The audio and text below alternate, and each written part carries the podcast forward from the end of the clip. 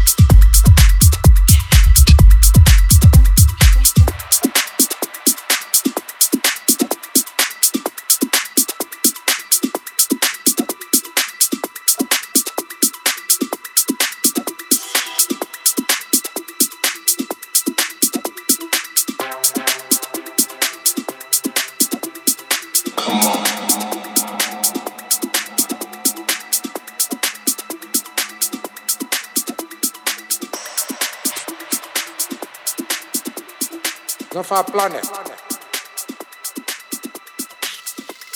Cultural, political, and social relations.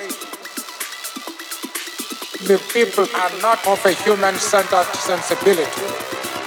Dating back to ancient times, elders speculate as they were heading towards Rome.